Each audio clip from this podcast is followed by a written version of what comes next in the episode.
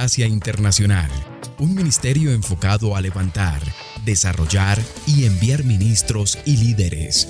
Hoy estará escuchando un tema que levantará su vida y liderazgo, lo retará a hacer todo lo que Dios lo ha llamado a hacer.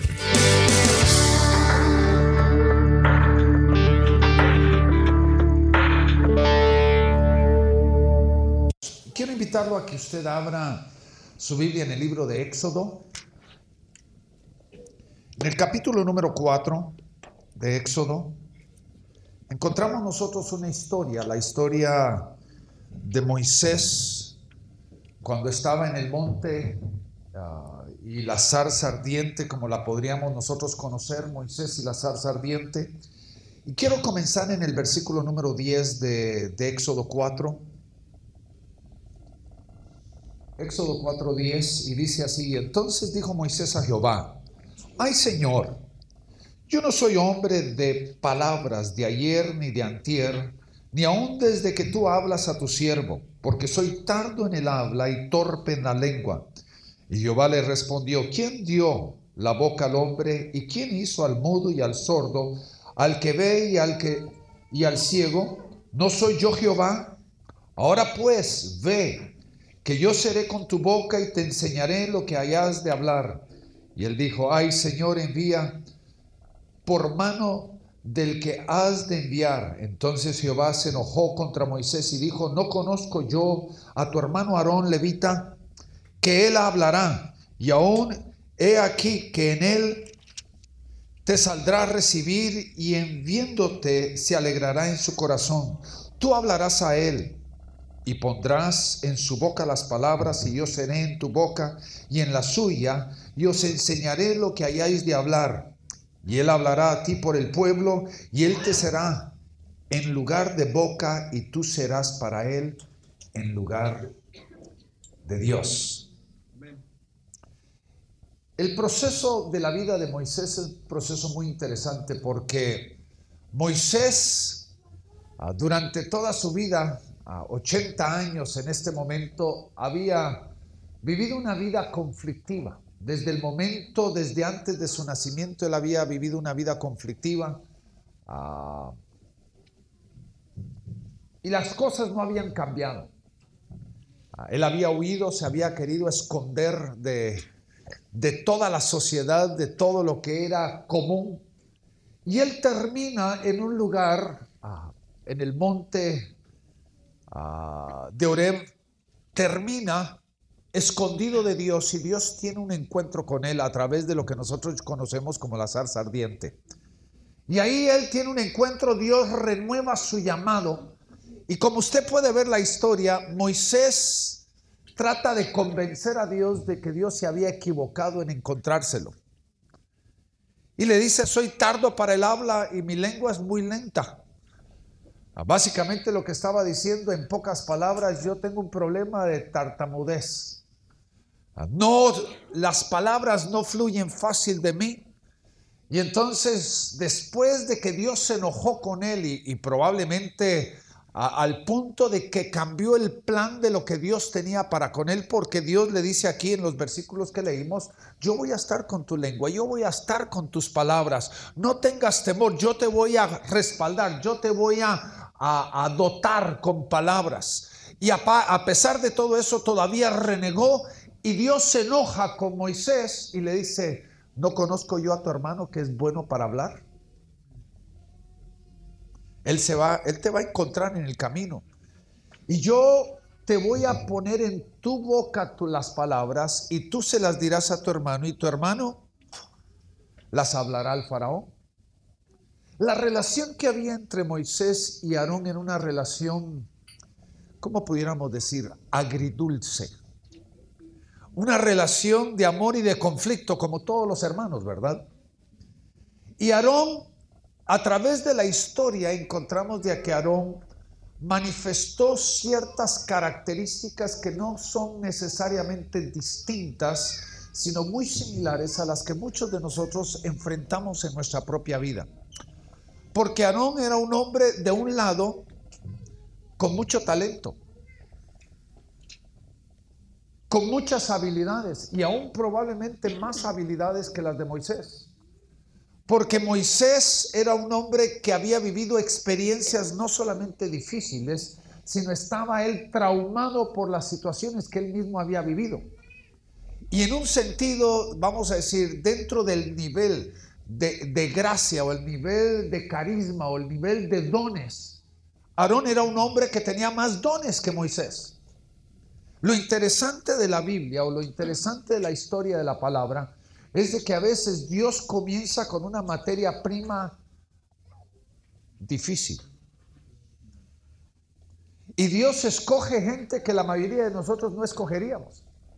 En realidad, si nosotros queremos entenderlo, Dios nos escoge a nosotros a pesar de nosotros. Ni nosotros nos escogeríamos a nosotros mismos.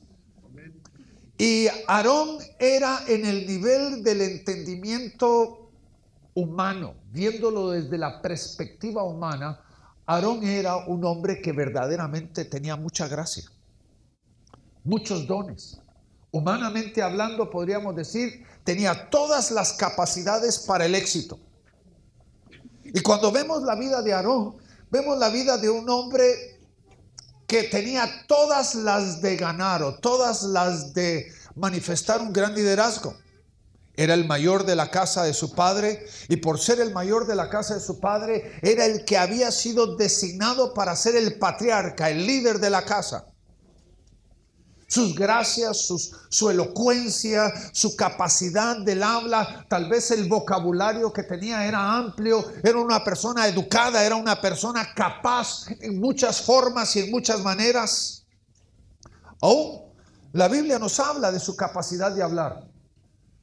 Porque imagínese usted de que Moisés hubiera llegado delante del faraón y hubiera dicho al faraón, ah, dice Jehová que dejes a, mi, mi pueblo ir Hubiera sacado al pobre Moisés riéndose de su corte. Y fue el que salvó el proceso fue Aarón, porque Aarón era sumamente elocuente. Era un hombre talentosísimo. En su capacidad, vamos a decir, política para poder hablar. Era un hombre que entendía cómo hablar en público, tal vez cómo hablar al rey, cómo poder manifestar cierta gracia delante de los hombres. Y era el, verdaderamente era el indicado para poder hablarle al faraón. Vaya conmigo al capítulo número 7, versículo número 2, y note lo que dice ahí. Y tú dirás todas las cosas que yo te mande. Y Aarón tu hermano hablará a Faraón para que deje ir de su tierra a los hijos de Israel. ¿Sabe qué, qué nos dice ahí en palabras muy bíblicas? Aarón tenía el don de vendedor el don del habla, de convencimiento. Y entonces, ¿qué estaba pasando? Aarón tenía la gracia de poder hablarle a alguna persona. Dicen, valga la redundancia, en, en, el norte dicen esto, cuando un buen vendedor dice que le vende hielo a los esquimales. Lo que no necesitan. En el caso de Aarón era una persona muy elocuente. En la segunda cosa que vemos en la vida de Aarón es de que él tenía un llamado de parte de Dios para poder ser sacerdote, un linaje sacerdotal. Y usted sabe de que el linaje que Dios estableció para Israel es un linaje arónico.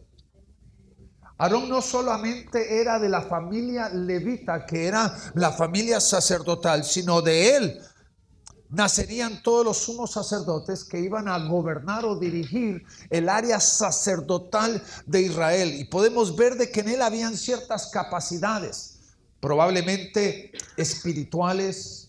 Él era sensible, tal vez en una forma profética. Había cierto entendimiento en la vida de Aarón en cuanto a todo lo que tiene que ver con lo profético. Él me imagino de que era una persona que tenía los ojos abiertos al mundo espiritual, era una persona que tenía cierto entendimiento espiritual. El grave problema, si nosotros vemos todo lo que él vivió, el grave problema de la característica de toda persona que tiene ciertos dones proféticos o ciertas habilidades proféticas es de que al profeta muchas veces le cuesta balancear la, la relación que existe entre el don y el carácter. Entre el don y el carácter. Porque nosotros sabemos de que el don es una obra singularmente de parte de Dios, es un regalo. Lo entendemos porque la Biblia nos explica de que es un don inmerecido, es un don que no viene por lo que la persona es, sino a pesar de la persona, Dios se ha agraciado en darle a una persona un don. Y a través de, la historia y aún dentro de la Biblia nosotros podemos ver casos de personas donde a pesar de sus pecados, a pesar de sus errores, el don siguió funcionando. Balaam, un hombre que profetizó aún una profecía mesiánica, en los momentos cuando estaba al borde de ser un simple hechicero. Y podemos ver una y otra cómo el, don funciona a pesar del nivel espiritual de la persona, a, nivel, a pesar de lo que pudiéramos decir su condición espiritual. A pesar de eso podemos ver en la vida de, de Aarón que él tuvo unas experiencias fantásticas juntamente con Moisés. Él subió el monte. Con Moisés él vio la gloria de Dios. Él pudo experimentar lo que ninguno de todo Israel pudo experimentar en cuanto a las manifestaciones de Dios, en cuanto a la gloria de Dios, en cuanto a los eventos. Él estuvo frente a frente con todo lo que Dios estaba haciendo. Él vio cara a cara la obra de Dios, la mano de Dios, poderosa de Dios, manifestándose sola, no solamente a favor del pueblo, sino en contra del mismo faraón y de, Egipto. En varias ocasiones fue su vara la que fue usada para poder hacer los milagros. Le digo todo esto porque creo que es bien importante que usted comprenda de que aún a pesar de todo eso, Dios lo estaba usando en una forma sobrenatural Dios lo había llamado a ser testigo de cada una de las cosas que él quería hacer en medio de Israel y de su linaje establecer un nuevo nivel de sacerdocio, un nuevo nivel de mover. El grave problema, que es el reto que cada uno de nosotros tenemos en nuestra vida como, como cristianos y como líderes, cada uno de nosotros tenemos retos. Y el reto primordial es en poder todavía caminar en el don, pero dejar de que Dios pueda desarrollar nuestra vida, madurar nuestra vida, el que nos pueda llevar a nosotros a un nuevo nivel en Él. En el caso de Aarón, ah, es triste el poder ver de que una persona que había visto de frente en la obra de Dios, que había experimentado, que había sido partícipe de todo lo que Dios estaba haciendo y había sido usado por Dios poderosamente para poder liberar el pueblo de Israel de las garras del faraón. Podemos nosotros ver de que fue usado o permitió ser usado equivocadamente en su vida permitió de que hubieran cosas en su vida que le permitía a él ser el líder equivocado. Porque oiga bien lo que le voy a decir. Usted puede ser la persona más talentosa y todavía guiar equivocadamente al pueblo hacia la destrucción. Usted puede ser la persona más dotada por Dios. Usted puede ser una persona que, que puede en una cosa tan sencilla, obrar milagros, pero a la misma vez el enemigo lo puede usar a usted para guiar equivocadamente al pueblo. En el caso de Aarón, ¿sabe cuál era la, la debilidad de Aarón?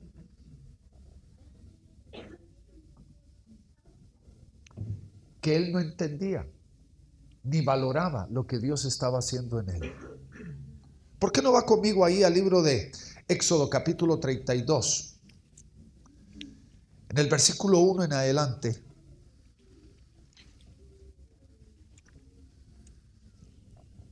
...32, 1 en adelante... Dice, no sé lo que dice aquí. Mas viendo el pueblo que Moisés tardaba en descender del monte, se acercó entonces Aarón y le dijeron, levántate, haznos dioses para que vayan delante de nosotros, porque a este Moisés, el varón que nos sacó de la tierra de Egipto, no sabemos qué le haya acontecido. Y Aarón les dijo, apartad los zarcillos de oro que están en las orejas de vuestras esposas y de vuestros hijos y de vuestras hijas y traédmelos. Y entonces todo el pueblo apartó los zarcillos de oro que tenían en sus orejas y los trajeron Aarón. Cuando hablamos de liderazgo tenemos que entender de que la palabra liderazgo es la palabra influencia es aprender a influir positivamente en la vida de las personas. Y a veces el, concepto de liderazgo y de influencia requiere de que nosotros aprendamos a ir en contra de la presión de la gente. Porque no todo lo que la gente quiere necesariamente es bueno para ellos. No todo lo que la gente pide necesariamente es lo correcto. Si usted pone delante de un niño un plato con diferentes cosas y delante de ellos no solamente la carne, el arroz, la verdura, sino también un postre tal vez dulce. ¿Qué es lo que el niño va a escoger primero? Va a escoger lo que verdaderamente no es bueno para ellos. Y entonces, ¿qué tiene que hacer uno? Uno tiene que enforzar la ley. Uno tiene que hacer de que la persona o el niño haga lo que es bueno para ellos y no lo que ellos quieren. Yo me recuerdo cuando mis hijos estaban creciendo, ah, llegué al punto de que no les servía todo a la misma vez en el mismo plato, sino comenzaba con lo que no les gustaba. Porque usualmente cuando uno pone el plato de comida y en una forma balanceada, que tiene la carne, tiene la verdura, tiene el arroz o la papa, ah, en una comida balanceada, ¿qué hace el niño? Va a comenzar con lo que le gusta, se va a llenar de lo que le gusta y va a dejar y va a pretender de que ya está lleno cuando no quiere comer lo que no le gusta. Entonces nosotros con mi esposa empezamos solamente sirviéndole lo que no les gustaba. Y les decía, cómanse la verdura y después le damos el resto. Porque uno de adulto, uno comprende lo que es bueno, porque esa es, esa es la realidad de ser un líder dentro de una casa, de ser padre, de ser una persona que uno tiene que influenciar en la vida de otros. Aarón estaba abajo con el pueblo y el pueblo se le acerca y le dice, mire, nosotros no sabemos en dónde está Moisés. Parece que la tierra se lo tragó. Ahora le pregunto, ¿Aarón sabía dónde estaba Moisés? Sí. Aarón entendía lo que estaba pasando en el monte. Aarón había participado en la parte inicial de lo que Dios estaba haciendo en el monte. Aarón entendía. Pero ¿qué pasa? El pueblo viene y lo presiona. ¿Y cuál era el problema fundamental de Aarón?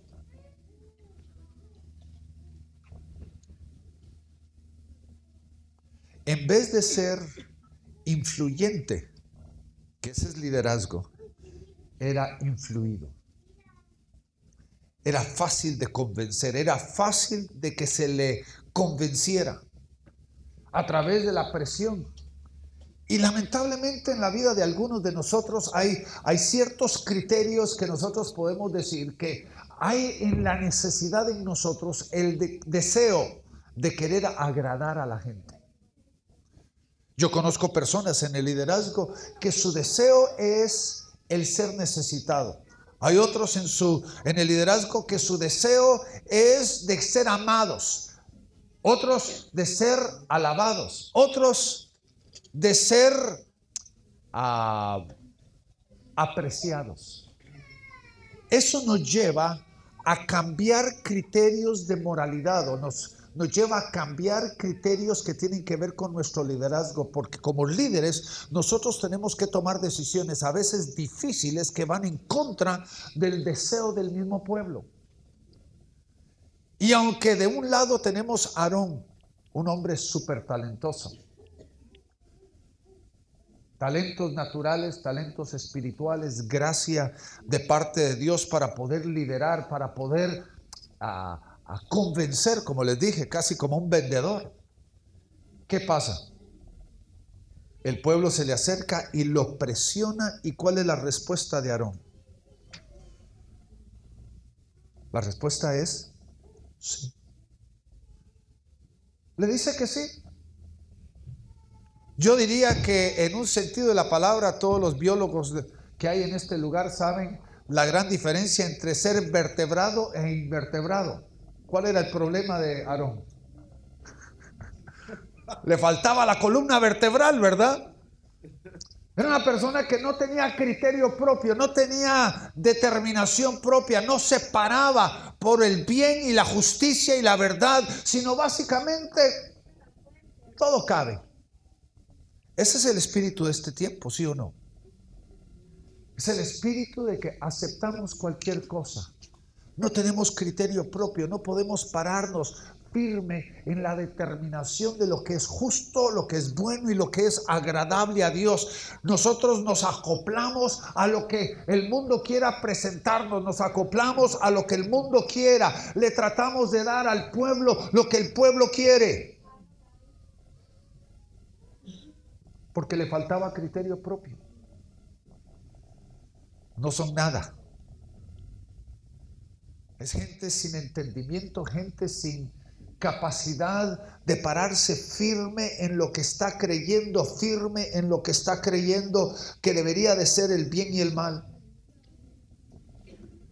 La segunda cosa que vemos en la vida de Aarón, que es bien peligroso, es de que a pesar de que Aarón era el número dos en el pueblo de Israel, en ese entonces Israel, ¿cuántos líderes tenía? Tenía dos, Moisés y Aarón. No había nadie en todo Israel en el liderazgo, era Moisés y Aarón. Dios lo había levantado, Dios lo había exaltado, le había dado honor, le había dado una posición de relevancia, le había dado una posición de influencia. Él podía literalmente marcar y dejar un legado que verdaderamente trascendía su vida. Pero ¿qué pasó? No solo el pueblo lo influyó, sino en un día que estaba él sentado alrededor de la mesa, estoy tratando de comparar historias, hablando con su hermana Miriam o María, como nosotros la querramos llamar. María empieza a murmurar en contra de Moisés en contra de su cuñada. La cuñada no era judía, la cuñada era de otra raza, era de Etiopía, era africana. Y empieza a murmurar y empieza a denigrar a Moisés y empieza a bajar el nivel de honor de Moisés y empieza a cuestionar las verdaderas intenciones de Moisés. ¿Y qué hace Aarón? Ah, sí, sí, definitivamente, por supuesto. ¿Cuál fue el problema que se dio en ese momento? Fue que él no fue leal al líder que Dios había levantado. Él fue parte de un, vamos a llamarlo, una mini rebelión. No en el seno de Israel, sino en el seno de la familia. Y Aarón se permitió de que María, que Miriam, pudiera hablar y murmurar en contra de Moisés y él no la defendió. Ahora usted y yo sabemos que el silencio es consentidor, ¿sí o no? El silencio consciente, el silencio avala, el, silencio ratifica. Y Aarón se quedó silencioso, no confrontó, no puso en orden a su propia hermana, siendo él el mayor de la casa.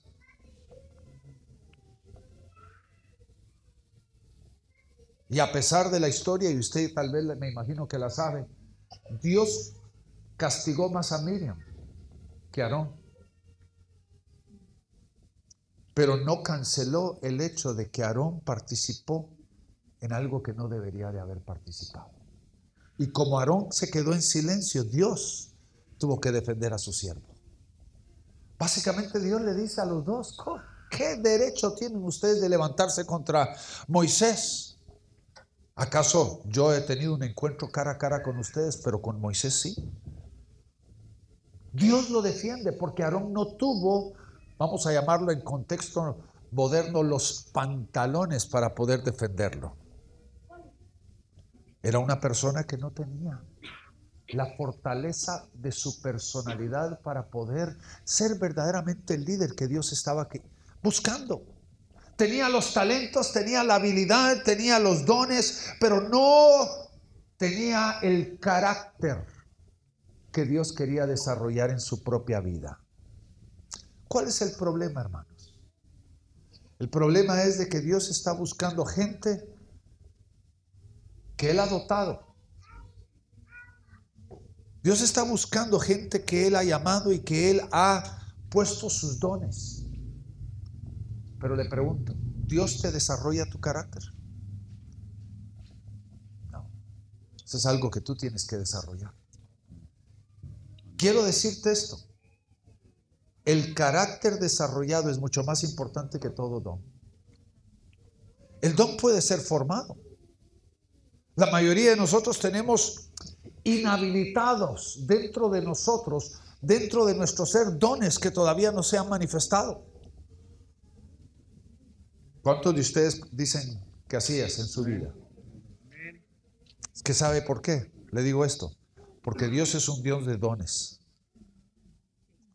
Dios es un Dios, que es amplio y generoso en sus dones.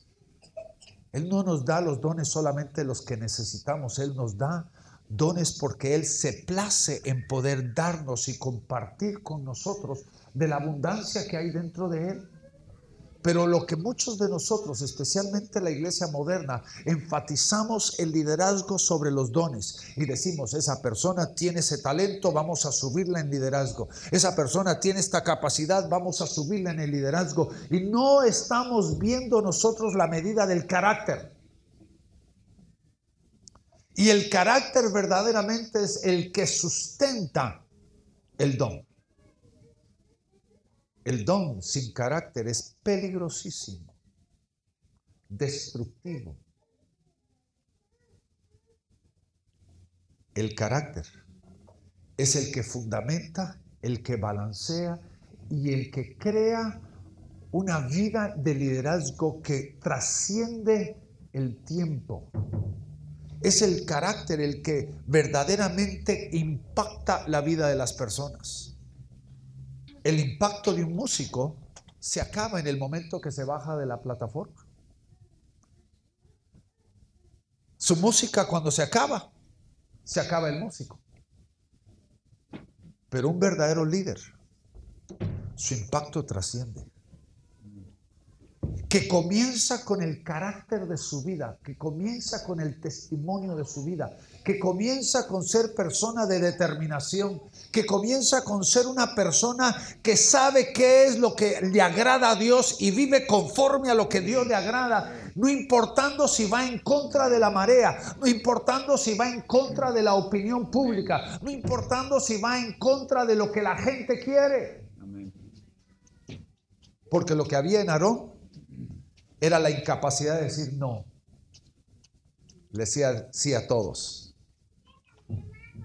Y eso es peligroso, ¿sí o no? Porque cuando tenemos ese, ese problema en nuestra vida, nosotros vamos a entender de que lamentablemente nuestra vida de liderazgo es corta. Tarde o que temprano vamos a caer, tarde o que temprano vamos a terminar equivocados en el, en, en, ah, en el proceso de alcanzar lo que Dios tiene para nuestras vidas. Una vida edificada sobre los dones. Yo la pongo de esta forma. Es como el algodón. Volumen sin consistencia. ¿Sí o no? Tenemos mucho que se mira, pero la consistencia es muy poco, pesa poco. Realmente no tiene el impacto que debería de tener. ¿Por qué? El don como les dije hace unos minutitos, tan pronto la persona se baja del púlpito, se terminó. Pero ¿qué hemos hecho para poder tocar y transformar la vida de las personas? Eso comienza con nuestro carácter. Eso comienza con la transformación de nuestra vida, permitiendo de que Dios pueda hacer la obra, que Dios pueda transformar nuestras vidas. En realidad, cuando nosotros leemos las escrituras, vamos a encontrar de que esa es realmente una de las esencias fundamentales de las escrituras. Lo que verdaderamente las escrituras nos están tratando de implementar en nuestra vida es de que nosotros conozcamos a Dios y entendamos de que lo que Dios está queriendo implantar en nosotros es ese carácter que hay en Dios. El espíritu, el carácter que hay en Dios, Dios quiere transmitirlo a nosotros. Que eso es verdaderamente lo que va a impactar, lo que va a transformar, lo que va a dejar un legado dentro de nuestras vidas.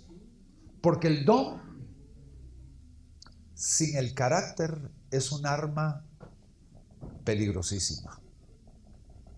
Yo la comparo a un niño que anda con una pistola cargada sumamente peligroso. Y aunque podemos ver la vida de Moisés, Moisés le faltaban los dones. ¿Sí o no?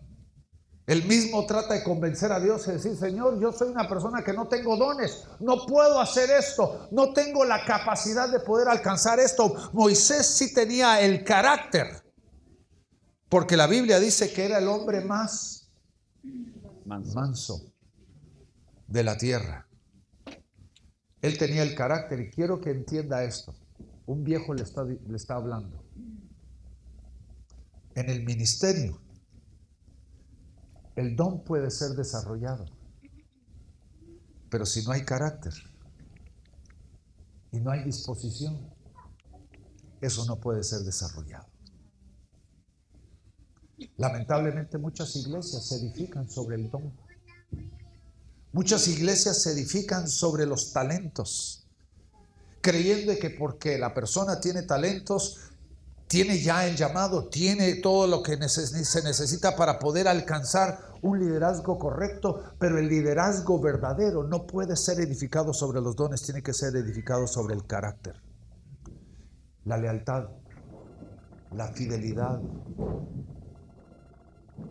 la consistencia, el honor la sujeción. La verdad. Eso es lo que trasciende más allá de nuestros dones. Porque el don puede ser desarrollado. Óigame bien, si Dios hizo a un asno hablar, te puede dar don.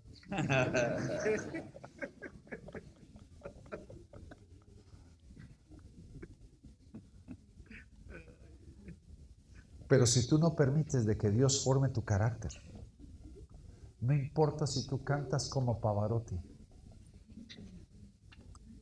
si tu voz trasciende todos los límites de la música, si tu palabra es elocuente, si tú tienes gran conocimiento bíblico, si tú tienes don de liderazgo, don de administración,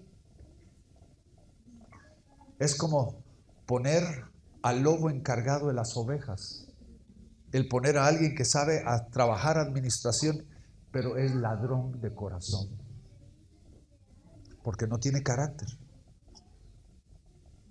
Hará cosas totalmente equivocadas. Aarón era una persona que tenía grandes dones. ¿En dónde le faltaba? El carácter. Hemos visto de que era un invertebrado, ¿sí o no? Un desleal. Que le metió el cuchillo en la espalda a su hermano. Se allegó a una persona que le estaba murmurando y permitió de que María fuera en contra de él. Ahora, quiero dejarte este día con varias recomendaciones y varios consejos para tu vida.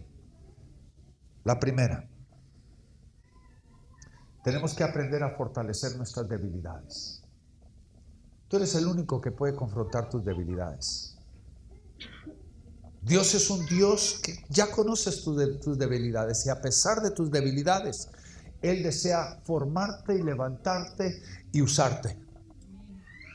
Pero tú no puedes negar tus debilidades, tienes que confrontarlas. Tú tienes que ser una persona que no puede negar la realidad de su vida, sino tienes que empezar desde este momento confrontando tus propias debilidades, especialmente las debilidades que tienen que ver con el carácter. Porque eso no puede ser cambiado por nadie más. ¿Sí o no? Los que estamos casados sabemos de que las esposas nos quieren cambiar todo el tiempo.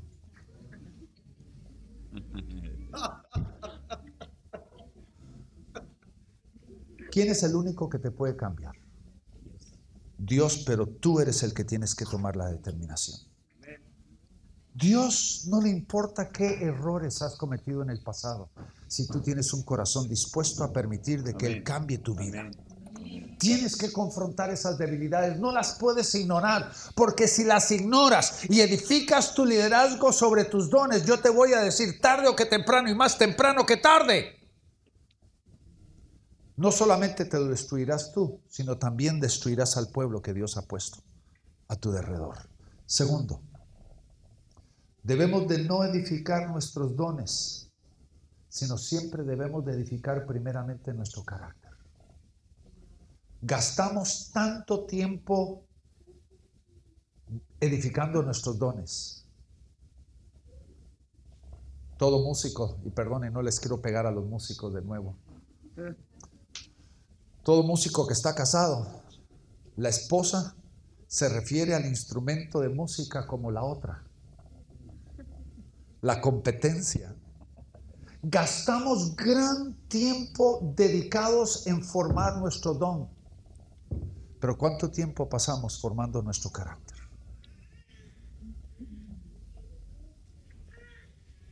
El carácter no puede ser formado en la práctica, el carácter tiene que ser formado de rodillas.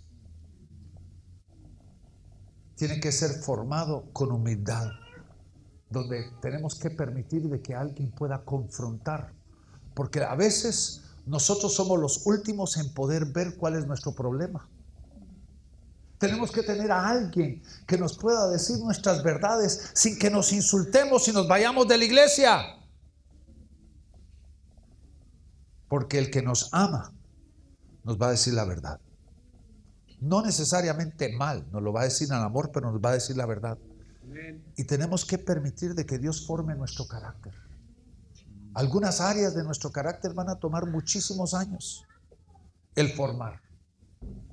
Porque malos hábitos son difíciles de cambiar, ¿sí o no? Ustedes me miran aquí, a mí. El Darío joven era un Darío iracundo que casi destruyó su familia, su matrimonio, sus hijos, por medio de la ira. Y yo tuve que entender que si no cambiaba esa área de mi carácter, no solamente iba a perder a mi familia, sino iba a perder el ministerio. Y tuve que confrontar esa área de mi vida. Te pregunto, ¿qué área de tu vida tú tienes que confrontar? A mí me tomó años y muchísimas humildades, porque tenía que ir con mi familia a pedir perdón, tenía que ir con otros a pedir perdón, porque en un momento de ira dije cosas que destruía personas. Tenemos que tener esa humildad de sumisión, esa, autoridad, esa humildad de pedir perdón. Tercero, necesitamos rodearnos de personas que no nos usen equivocadamente o nos influyan equivocadamente. Hay gente a nuestro alrededor que son expertas en saber nuestra debilidad y siempre van a usar nuestra debilidad en contra de nosotros siempre se van a aprovechar de nuestra debilidad para poder manipularnos, coaccionarnos, para poder desviarnos del plan de Dios. Ese es el tipo de persona que debemos de huir de ellos. No rodearnos, sino rodearnos de personas que nunca nos van a utilizar, sino siempre nos van a fortalecer, nos van a cubrir las espaldas. Necesitamos personas que verdaderamente nos hagan mejores personas. Cuarto, acerquémonos a personas de carácter fuerte. Y cuando hablamos de carácter fuerte no estamos hablando del carácter natural de fortaleza. Gente bien agria, gente bien fuerte que grita y que insulta y que habla malas palabras. Estamos hablando gente que tiene carácter de Dios fuerte, que nos pueda fortalecer en los momentos de nuestra debilidad. Porque dime con quién andas y te diré quién eres. Si tú andas con gente de mal carácter, se te va a pegar. Pero si andas con personas con un carácter fuerte, un carácter de Dios, un carácter espiritual que trasciende todas las situaciones que hemos venido hablando, que ante la oposición, ante la tentación, ante la presión, ante la dificultad, se para firme en lo que es justo, bueno y agradable a Dios. Esa es la persona que necesitamos modelar.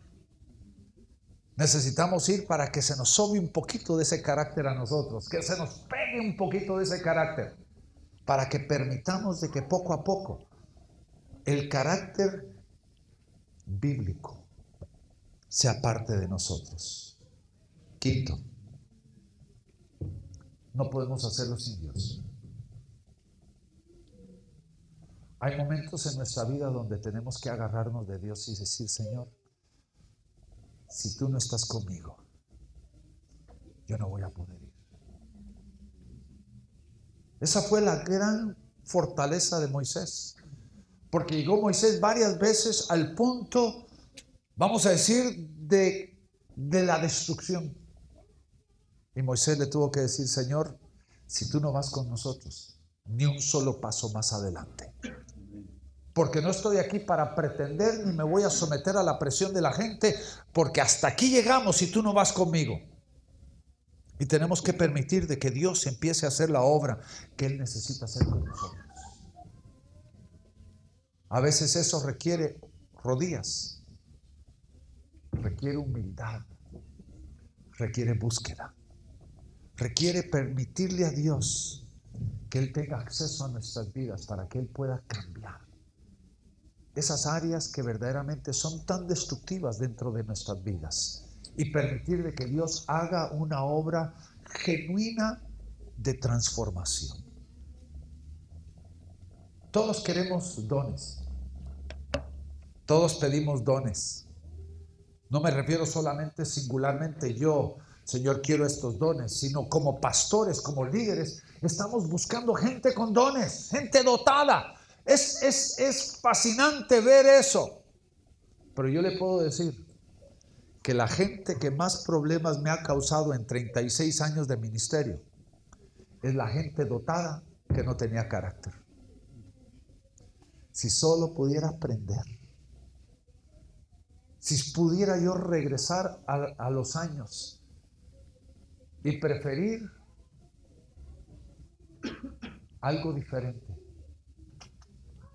pero buscar gente de carácter. Nos hubiéramos evitado mucho problema. ¿Qué busca Dios? Gente talentosa. Dios no busca gente talentosa. Porque el talento lo puede dar, sí o no. ¿Qué busca Dios? Gente de carácter. Ese es el que Él quiere usar para mover el mundo para transformar el mundo. Padre, esta mañana estamos delante de ti, declarando, Señor, de que tu obra no termina en nuestras vidas. Cada día, Señor, tú nos confrontas, cada día tú, Señor, tú nos cambias.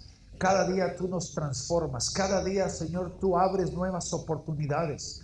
Cada día, Señor, tú abres puertas delante de nosotros Y Señor, declaramos de que la obra que tú quieres hacer en medio de nosotros, Señor, es una obra trascendental.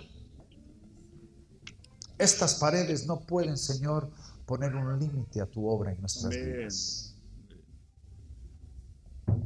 Pero antes de que pueda extenderse, Señor, tu obra, quieres formarnos. Señor, permitimos hoy que tú formes nuestro carácter. Que te adueñes y conquistes esas áreas de nuestra vida que necesitan ser transformadas. Hoy, Padre, nos sometemos a ti para que tú hagas tu obra en nuestras vidas. Haz tu obra en nosotros.